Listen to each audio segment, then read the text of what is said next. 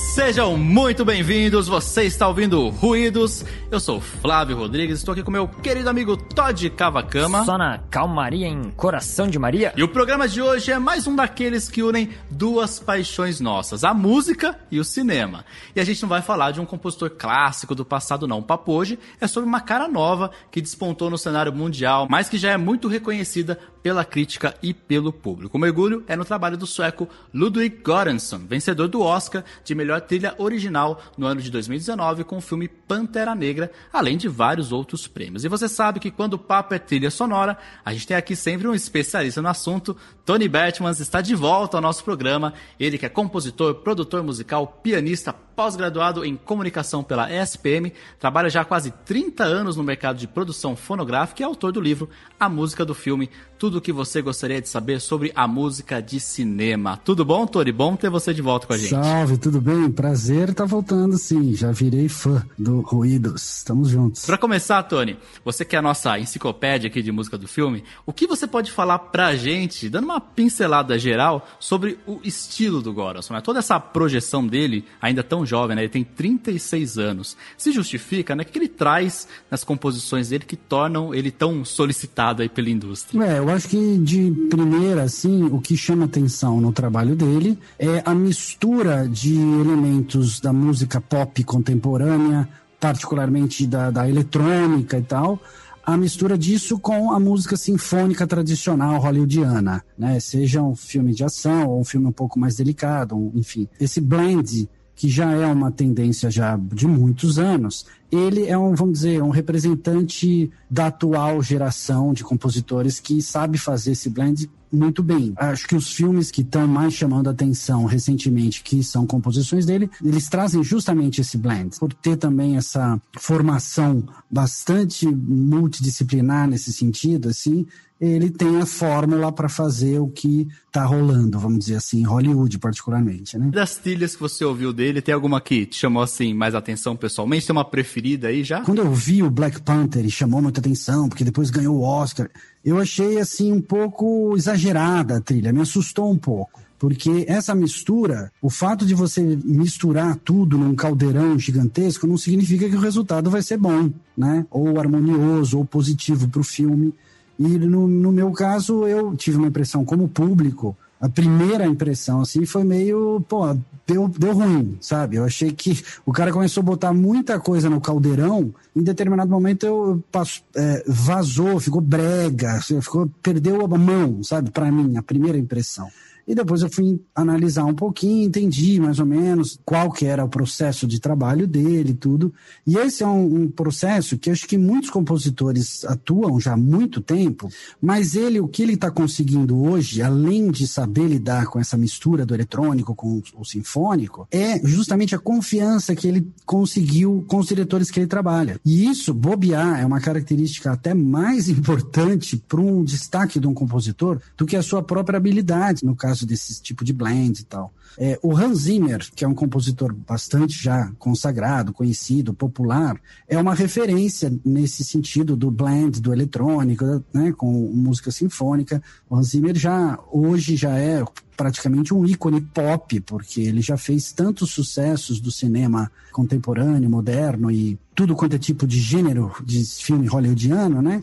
E agora está vindo a geração do Goranson, vamos dizer que são chamaria de filhos né, dos, do Hans Zimmer. A, a, a, característica forte do Hans Zimmer é também essa. De, mais do que simplesmente ser um compositor, ele é um solucionador de problemas. Ele é um psicólogo até do diretor. Quanto mais o diretor do filme tem confiança no trabalho do compositor, o compositor pode externar aquele trabalho dele, né? E pode colocar em prática e colocar também de forma audível para o público o seu trabalho. É, isso é uma coisa muito marcante no cinema hollywoodiano. A gente sabe que os, as maiores parcerias entre compositor e diretor são aquelas parcerias em que a, a confiança é muito mútua e é muito forte, porque existem fantásticos compositores fazendo trilhas incríveis para filmes e que a gente nunca vai ouvir, porque o diretor é um louco, corta tudo, pega música de outro filme, isso é muito comum. E aqui nas obras do Goranson, não. Realmente, isso é uma coisa muito bacana, assim, para o compositor, né? É, eu acho que ele acabou se tornando também até uma atração pro público, né? Poxa, já tem a trilha do cara, ele se vende muito bem, né? É, a gente vê até pesquisando pro programa, né? Quanto de vídeo que tem dele falando, como é que ele construiu a trilha, como é que ele fez e tal, e participa. Então, né, a exposição que ele mesmo coloca no trabalho dele, ele é muito inteligente nesse sentido, né? Dessa, desse, dessa promoção que ele faz do trabalho dele, né? E com essa aproximação dos diretores é o que você falou, né? Ele acaba entrando sempre pro corte final, né? Ele nunca tem a surpresa de sentar lá e falar assim, ué, cadê minha música, né? Não, tá sempre lá. Vamos discutir então no nosso programa aí algumas das técnicas usadas pelo Goranson, mas antes disso a gente pede para vocês nos acompanharem nas redes sociais, no Facebook, Instagram e no Twitter. Procure lá Ruidos Podcast e também no nosso site oficial ruidospodcast.com.br. Vamos agora desbravar o Wakanda e muito mais na trajetória de Ludwig Göransson.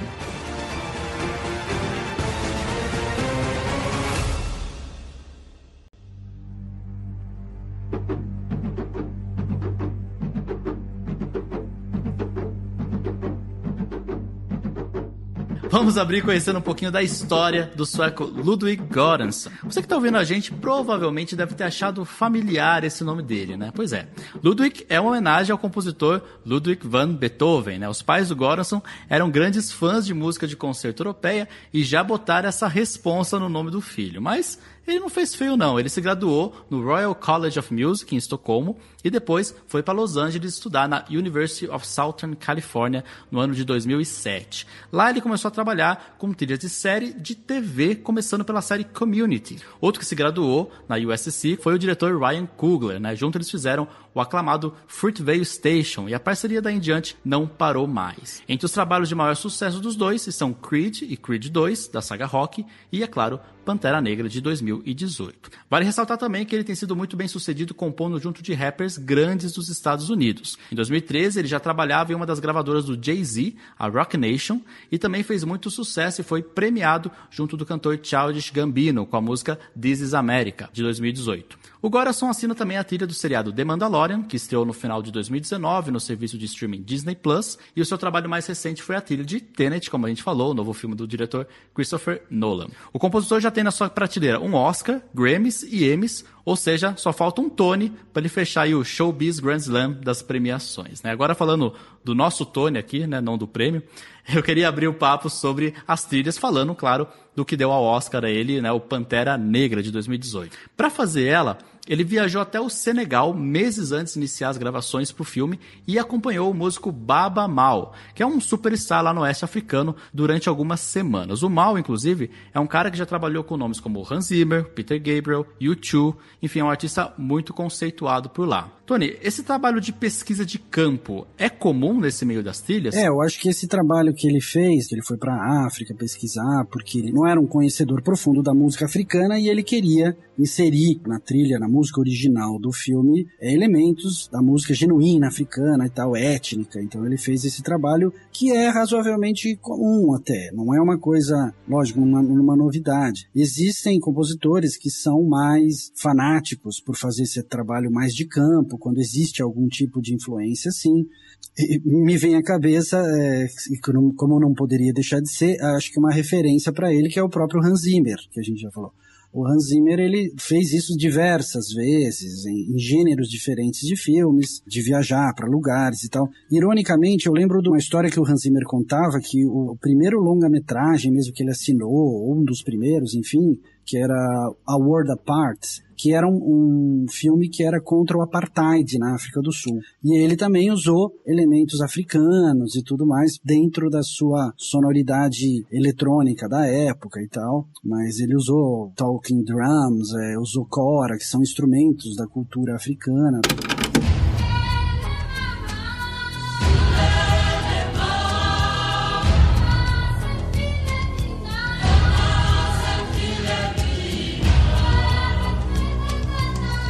E ele fazia muito disso em várias produções. Eu lembro assim de cabeça do Sherlock Holmes, por exemplo, que ele fez até um, alguns documentáriozinhos que ele foi lá para o leste europeu gravar instrumentistas que tocavam alaúdes e, e instrumentos da, da região para ter uma sonoridade específica daquele filme. Então ele quis dar uma característica específica. Então ele foi para esses lugares.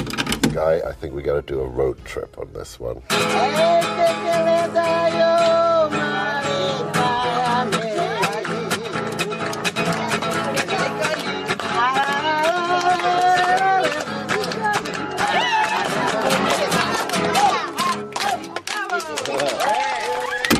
Tipo de leitura enriquece muito o conceito do filme, né? Tem muito a ver porque realmente se ele está fazendo um filme que tem a ver com o continente africano, com a cultura, ajuda a conquistar o fascínio do diretor, né? É, eu acho que inclusive, né, hoje em dia a gente tem uma preocupação maior com essa coisa também da apropriação cultural, né? Então acho que o cara, ele acaba também tendendo a ter mais esse cuidado de ir até o local, né? Não colocar só um estereótipo lá e boa, né? Ainda mais ele sendo sueco falando de música africana, acho que, que é importante, né? Quando trata-se de um filme que claramente é um filme hollywoodiano, de entretenimento, também, obviamente, que você tem uma certa liberdade e que a crítica crítica, se for muito ferrenha, não, não vai dar, né? Porque, então por que não chamam um compositor africano, né? Porque não é por aí, nós estamos lidando realmente com um, um mundo do entretenimento, então tem essa, essa liberdade, mas realmente eu concordo com o que você falou. Se o cara se dedica a fazer uma coisa mais rica para ele mesmo, né? E, e, o Ludwig ele fala isso, né? Que ele gosta de ir por um prazer dele mesmo, para ele poder ser um músico melhor, entender como é que funciona aquela estética musical. Porque na verdade o universo musical africano é impossível de se aprender em uma semana, né? Quer dizer, é uma coisa mais simbólica. O cara não, não vai ter uma noção do que é a música africana em uma semana humana, né? Então é lógico que é mais um respeito, uma reverência, uma, uma, inclusão daquela leitura na sua música que é hollywoodiana e ponto final. É hollywoodiana, sinfônica, eletrônica, né? E com esse scent, esse cheiro, né? A questão de colocar sons da diegese, ainda que não sejam étnicos, dentro da música, isso é muito rico. Fez isso no Creed, ele pegou lá os sons, gravou os sons dos caras lutando e colocou esses sons dentro da sonoridade da sua música eletrônica, lá dos grooves e tal.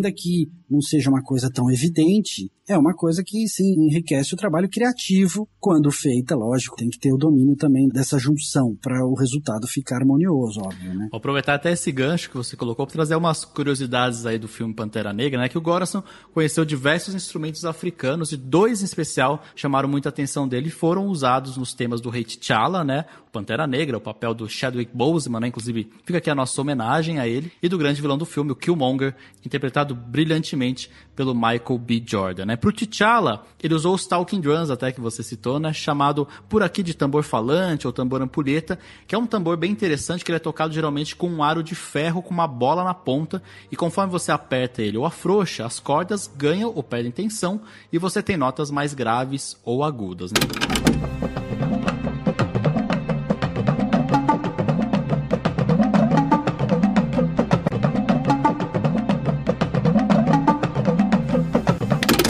Killmonger foi usado a flauta fula.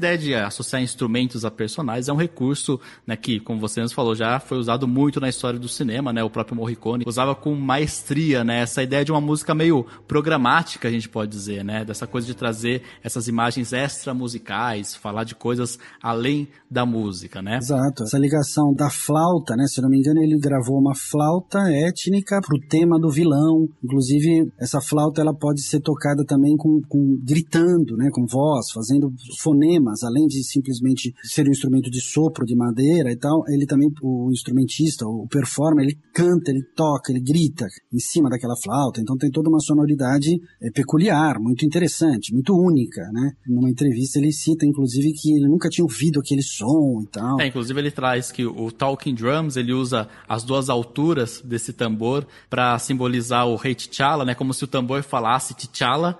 E essa flauta fula, né? Essa coisa mais raivosa, mais intensa, né? Para trazer um pouco dessa característica do personagem do vilão, né, desse ressentimento do vilão, tal. Então ele vai contando muito essa história junto com esses instrumentos. E inclusive outra coisa bacana é que um mesmo tema, né, um mesmo motivo acaba aparecendo tanto pro T'Challa pro Killmonger e pros antepassados, pros antigos reis de Wakanda, né? Só que quando é do Pantera Negra, ele coloca mais os instrumentos da família dos metais, para dar aquela coisa de realeza. Quando são os antepassados, vem as cordas, uma coisa mais serena. E o Killmonger, como a gente falou, a flauta fula aí, mais raivosa, mais intensa, né? Então, ele vai contando essa história com cada escolha que ele coloca, né? Esse tipo de variação de um mesmo tema, ele usa também no Creed, né? Onde tem um tema, ele evolui conforme o personagem, o tema é, é, o mesmo, mas ele, o clima dele, a instrumentação dele, a sonoridade muda de acordo com o humor também, com a narrativa. E isso denota um conhecimento de técnicas, um conhecimento bastante claro das técnicas de variações, de leitmotiv, técnicas da música programática, que vem lá do século XIX, Wagner.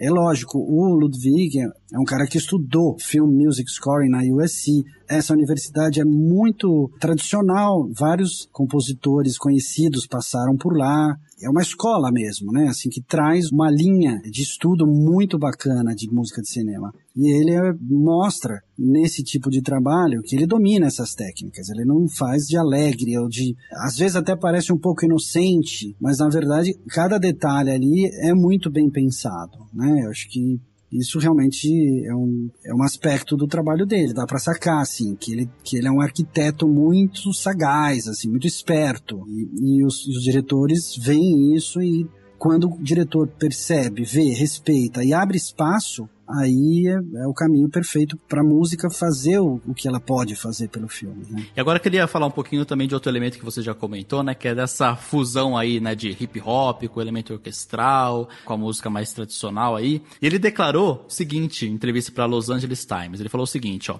"Foi muito desafiador tentar adicionar uma orquestra em cima desses ritmos africanos tradicionais, porque assim que eu adicionava qualquer melodia ou acordes, parava de soar africano. Eu tive que usar meus elementos orquestrais e contrapontos, harmonia e teoria e transferir para uma maneira mais rítmica de escrever música. Eu estava tratando meus instrumentos orquestrais como ritmos e tambores. Achei curiosa essa frase, você não achou também? Sem dúvida, porque denota um pouco o tamanho desse hibridismo, né? É uma encrenca grande, porque é um caldeirão de influências e tal. E lógico, a gente não pode ser rigoroso aqui no sentido, não, tem que ser, tem que ser isso, tem que ser aquilo. O próprio filme já é um caldeirão de tudo ali, né? Um filme de super-herói, mas é uma loucura o filme, em termos de linguagem, né? De estética. Tem cor, tem luz, tem informações. A narrativa também é bastante rica de mitologias, é uma mistureba maluca, né? O filme. Então, é lógico que estamos em sintonia, né? Quer dizer, ele tem essa liberdade também de fazer o caldeirão dele. E ele, por realmente estar tá ainda num processo evolutivo, externa essa dificuldade. Qualquer compositor mais experiente não faz isso, ou foge disso, ou inventa uma outra história, que é um risco. Pode virar um, uma grande pastiche. E é interessante porque me faz lembrar uma história que até lá no passado, do renascimento da música sinfônica hollywoodiana, né, do John Williams com George Lucas. Star Wars, o George Lucas teve essa crise, né, ele, isso é muito conhecido, que ele teve essa crise de, no primeiro filme, é, uma produção que aquelas pessoas com fantasias, com aquela estética que poderia cair no ridículo né? Que ele, ele tinha medo que o filme fosse visto como uma coisa ridícula.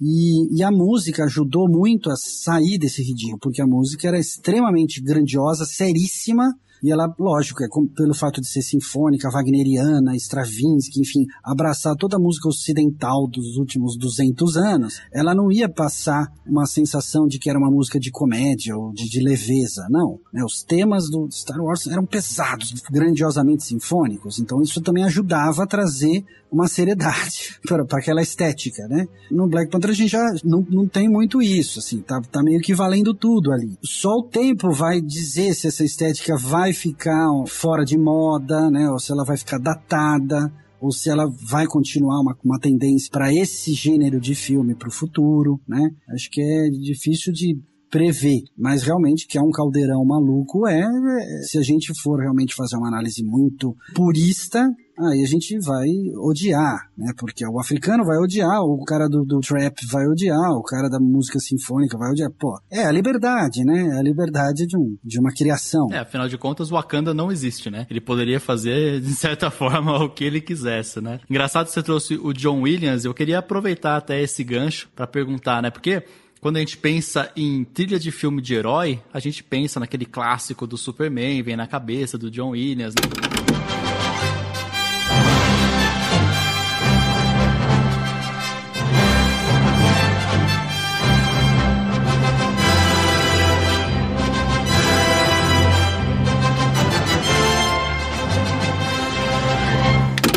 E eu queria perguntar para você se você acha que essa trilha dele lá atrás ainda influencia como as trilhas de heróis são feitas? E até aproveitando, né, você acha que a trilha de herói já virou um, digamos, um estilo, tem um universo próprio com as suas características? Olha, nos últimos anos, com essa moda, né, de lançamento de filmes de herói, tem se discutido muito isso, né, nas mesas redondas dos, dos compositores e tal, de como muitos desses lançamentos acabam tendo uma música meio commodity, uma música meio fundo musical, uma música com poucos temas marcantes, uma música que não diz muito, ela basicamente fica ali acompanhando a ação. É, particularmente existem várias críticas das quais eu concordo um pouco, em relação a filmes da Marvel. Talvez pelo excesso e pelo compromisso muito comercial, assim, estritamente comercial, muitas vezes usa a mesma fórmula em filmes diferentes e não quer comprometer, não quer correr um risco, né? Tipo, não, não vamos fazer uma música diferente, faz a mesma coisa da outra lá. E isso faz com que o trabalho dos compositores, uma queixa muito comum, seja muito pasteurizado, muito toda vez que um compositor quer criar alguma coisa diferente, uma coisa trazer um símbolo sonoro, musical que possa ser mais marcante, ele é derrubado porque não, não queira reinventar a roda, né? Isso o compositor de hoje desse gênero de filme ouve muito. Então, acabou realmente criando-se praticamente uma geração de trilhas que são meio que mesma coisa. Mas isso, na minha visão, mais um pouco mais ampla, se a gente realmente for estudar o panorama da criação para cinema contemporâneo, eu, já, eu não acho que é um padrão é apenas uma, um aspecto, é uma característica. Tem muita gente criando coisas muito interessantes, híbridas ou não, para filmes de herói também, né? E no caso do Black Panther é um exemplo diferente, justamente, porque aqui sim o diretor deu liberdade para o compositor, o compositor pôde pirar mais, né? É uma coisa que é muito interessante no trabalho dessa dupla, Goranson e Kugler, e acontece com muitos cineastas e diretores, é que eles compartilham o processo de criação musical desde o princípio, desde o roteiro. Isso é muito bacana também para o compositor, porque o compositor pode bolar mais coisas, ele automaticamente pode conquistando a confiança do diretor ao longo do processo. Porque em Hollywood, às vezes, no padrãozão mais Marvel industrial, o compositor é escolhido ou é chamado nos últimos três meses da produção, ele tem dois meses para fazer a música sinfônica e acabou, não tem que discutir. Então é óbvio que você vai ter menos condição de criar alguma coisa marcante, mas essa essa influência da música de herói, vamos dizer, eu acho que ela está sem dúvida presente, porque por mais que exista essa influência, essa mistura, essa alquimia que muitos compositores têm feito, o John Williams ele, ele fez um resumo da música dos últimos 200 anos, né? E deixou para essa geração meio de bandeja. Então, tudo bem, ele copiou Beethoven, Mahler, Wagner, Stravinsky, beleza, e agora a gente copia um pouco ele também, né? Quer dizer.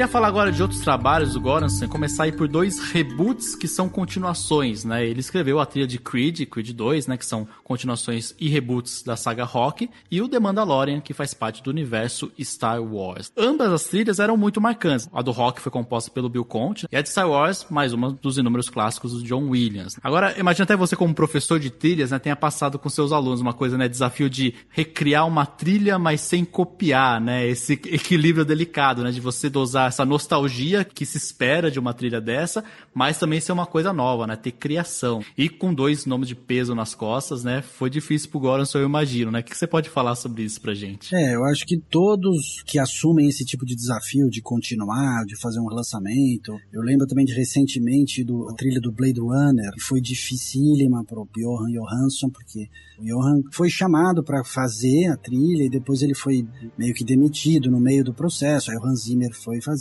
porque é um desafio muito especial, né, fazer. E até o Hans Zimmer usa também um pedaço da música original, um tema no final, enfim. Como o próprio Creed, né? Ele faz uma pequena homenagem lá ao Bill Conte no final e tal. Mas se você realmente não tiver um conceito muito sólido, você vai correr o risco de estar com os burros na água, né? Porque são temas muito marcantes, como você falou. Né? Os dois exemplos, Star Wars, não é só um tema, é um universo musical muito violento, né? E, e esse, eu acho que como público me impressionou bastante mais até do que o Black Panther ou do que o próprio Creed, trabalho do Mandalorian. Porque eu confesso que na primeira temporada, os primeiros episódios do Mandalorian, do ponto de vista musical, eu entendi o que estava acontecendo ali, a proposta, né, a, a mescla também. Aqui é a velha e boa mescla de sonoridades eletrônicas e metálicas com a música sinfônica tradicional hollywoodiana, né? Eu captei essa mescla e eu fui tendo a impressão de que no começo a mescla estava me levando para um espaço mais ridículo, sabe? Eu fiquei pensando com a cabeça do George Lucas. Eu falei, caramba, o George Lucas tinha medo que o universo Star Wars ficasse meio ridículo e eu acho que está ficando. Mas foi só um estranhamento. Conforme eu fui assistindo, eu fui vendo as propostas temáticas dele, fui vendo o desenvolvimento do leitmotiv do Mandalorian, que é muito interessante, ainda que sim, muita gente vê a analogia do uso daquele leitmotiv com o uso do, do Spaghetti Western, do Morricone, né? Então aquele, aquele som daquela ocarina, daquela flauta grande fazendo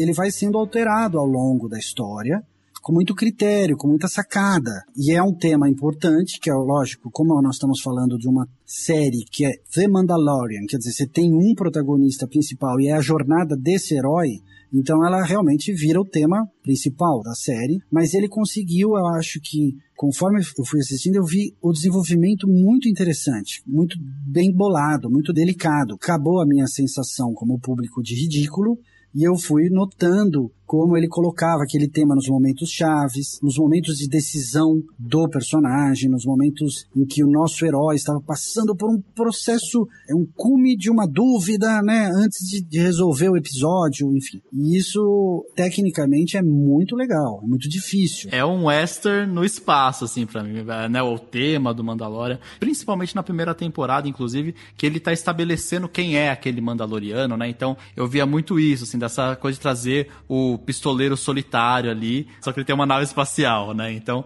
isso para mim é muito, né, o John Williams encontrando o Morricone, esse tema. É, agora, queria comentar um pouquinho também do, do Tenet, né? A gente falou já bastante dele, mas agora mergulhar um pouco mais, que é o filme do aclamado Christopher Nolan, como a gente já falou aqui, né? Que trabalhava muito com outro cara que a gente citou aqui várias vezes, que é o Hans Zimmer, né? Eles fizeram junto A Origem, Interstellar, Dunkirk, né? Todos os grandes filmes recentes dele. E agora o Goranson entrou para trabalhar aí no Tenet, porque o Zimmer estava fazendo outro blockbuster, que é o Duna. Então eu queria que você falasse um pouquinho mais, né, o que, que ele trouxe de novo pro Nolan, né? Você até falou que ele é meio que um filho do Zimmer, né? Mas o que, que ele trouxe aí, então, de novidade, ou acha que ficou meio que na mesma com o trabalho dele? Ele, de fato, artisticamente, criativamente falando, é, é um filho do Hans Zimmer eu imagino se o Hans Zimmer fosse fazer essa trilha do tênis, seria muito, não digo igual, mas seria esse caminho que ele ia buscar, né? É, a, a, prova disso não são só trilhas anteriores do Hans Zimmer, mas são exatamente as trilhas do Hans Zimmer que ele fez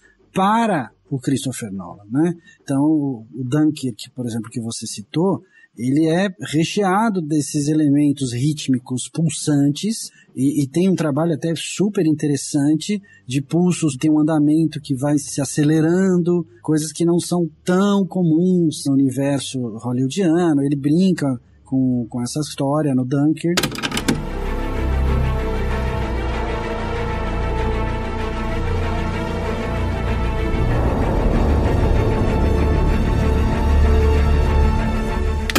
Interestelar também tem muitos pulsos marcantes.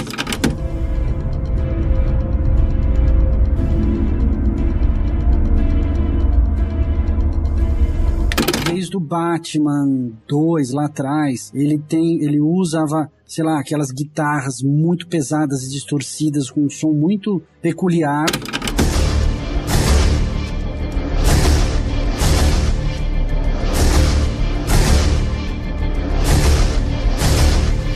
Poderia fazer o paralelo com esse reverse, esse leitmotiv que o, o Goranson traz no Tenet.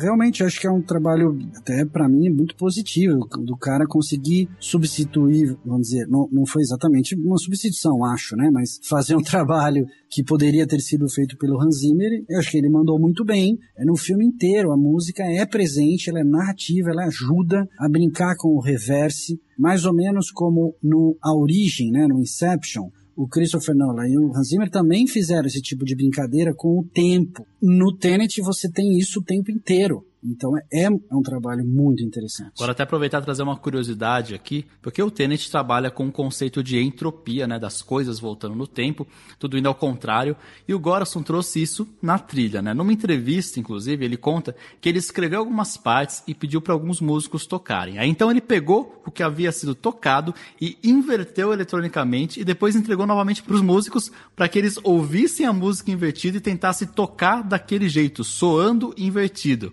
E aí depois ele inverteu de novo a trilha e foi isso que foi pro corte final do filme.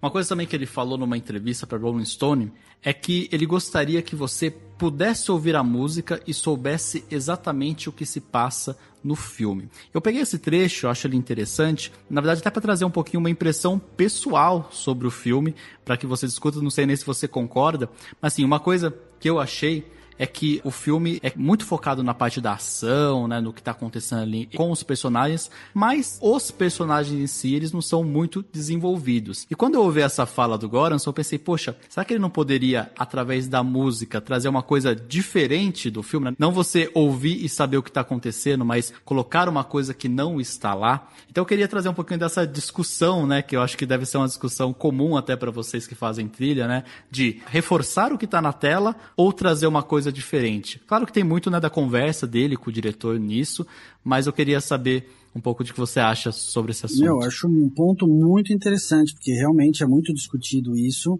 principalmente no sentido de uma busca da trilha sonora de contar o que está acontecendo na emoção e não na ação, né?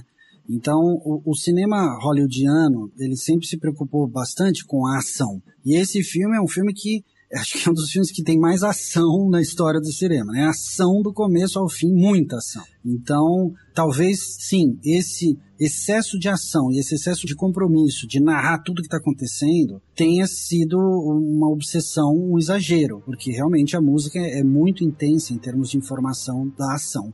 E eu acho que a sua sensação tem um palpite muito profundo de que ela seja causada exatamente porque no afã de você trabalhar o reverse, de você trabalhar a eletrônica, que é uma trilha que tem muita sinfônica, mas ela é essencialmente eletrônica. Até a cena inicial, para não dar spoiler, que tem uma orquestra no palco e tal, aquele som é um meio fake, me chamou a atenção assim, porque não era diegético, não é aquela orquestra que está ali porque ele vai trazer já imediatamente uma ruptura daquele som, enfim. Talvez essa obsessão pela eletrônica e pela ação tenha realmente prejudicado a parte da emoção. Na maioria das vezes, quando você vai para a eletrônica, para o som cru, você está indo para coisas mais racionais, mais primitivas e culturais. Quando você vai para melodia, para harmonia, você vai para aspectos mais emotivos, mais sensoriais. Então, talvez na balança para você, como público, esse peso da ação esteja muito grande, você perdeu né, conexão emotiva com o filme. Bom, para encerrar, Tony, é, o Gorosson já é uma realidade nesse mundo de trilha do cinema, né? Reconhecido pela academia, como a gente falou. Mas eu queria que você falasse um pouco desses outros nomes dessa nova geração. Eu vi alguns filmes, por exemplo, eu lembrei do Nunca, Raramente, Às vezes Sempre, que é um drama que fez um certo sucesso no ano passado, que estava nas listas dos melhores filmes do ano e tal, fui ver, achei muito interessante o trabalho da compositora Julia Holter, já é uma compositora mais experimental, assim, que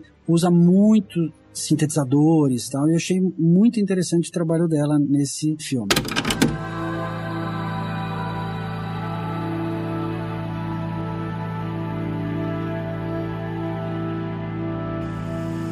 Outro é o Daniel Lopatin. É um cara que fez uma trilha também muito bizarrinha de synth para aquele filme do Adam Sandler chamado Joias Brutas, que, que não é muito típico do Adam Sandler, pelo contrário, ele está ótimo nesse filme, não é aquelas comédias muito bobinhas. E tem uma trilha muito fora da caixa, assim, muito interessante. Eu, eu não vou dizer que eu adorei a trilha, mas é, muito interessante, entendeu? Tipo, acho que precisa ouvir de novo, entender, sacar e ver se esse cara foi um acidente, foi um louco que chegou lá, fiz uma trilha aqui e vou embora, ou se é um cara criativo, enfim, isso a gente vai vendo ao longo, né, se o cara vai fazer outras trilhas.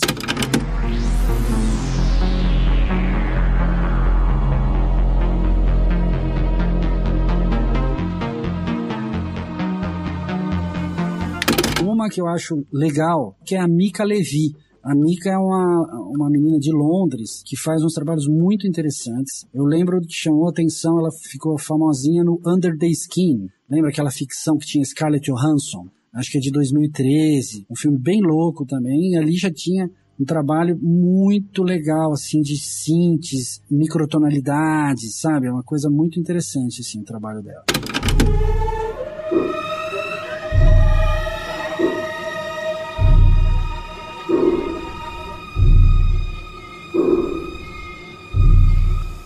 E ela fez também um filme hollywoodiano que é a Jackie, que é a história da Jaqueline Onassis. Então ela começou a engrenar nessa coisa, eu fico muito curioso com o trabalho dela. Eu anotei também uma compositora espanhola que fez um filme que passou na Netflix aí, O Poço. Muito interessante a música.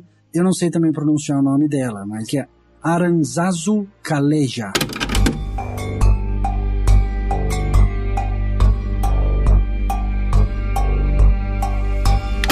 Mas eu queria, na verdade, inverter a brincadeira. Eu queria que vocês que estão escutando, que vocês me dessem dicas, porque isso é uma coisa que eu faço com os meus alunos, com os meus parceiros, meus amigos, de eu vivo dessas dicas, entende? Porque o meu trabalho é curtir, é entender, analisar e é entender o que está acontecendo no universo da trilha sonora. E eu vivo de vocês, que são meus curadores. Eu não vivo de Google. Não é possível confiar no Google, no YouTube, né?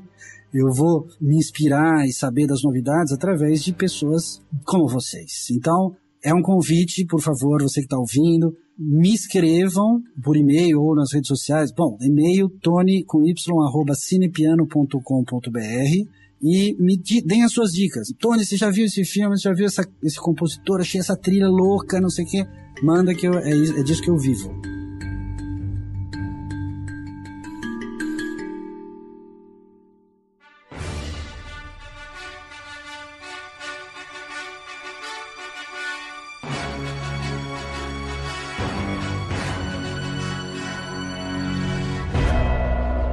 Estamos chegando ao final do nosso programa, mais uma vez. Um programa aqui muito bacana, se mergulha. A gente é apaixonado por música, apaixonado por cinema, então a gente se diverte aqui. Pra gente é.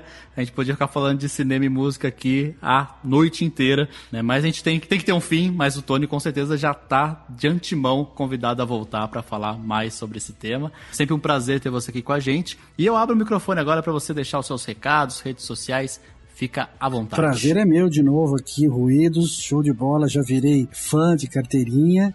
E como eu falei, fiz o desafio de convidar todos a darem dicas para mim de filmes e trilhas, especialmente trilhas sonoras interessantes, compositores novos, curiosos, são muito importantes para o meu trabalho. Então, entre em contato. Se é muito difícil anotar meu nome, Tony Berkmans, porque meu sobrenome é muito difícil de escrever, põe lá no Google Tony Cinepiano, você já vai me achar, ou meu e-mail, que é facilzinho, é tony com y, arroba cinepiano.com muito bom, e se você também quer mandar pra gente alguma sugestão, alguma crítica, fique à vontade. O nosso e-mail é qual, Todd? ruidospodcast.gmail.com Existe também o nosso site oficial com todos os nossos programas, que é ruidospodcast.com.br Estamos também nas redes sociais, Twitter, Facebook e Instagram. A gente continua o papo por lá, tá certo? Um grande abraço a você que nos ouviu até agora e até a próxima. Valeu! Falou!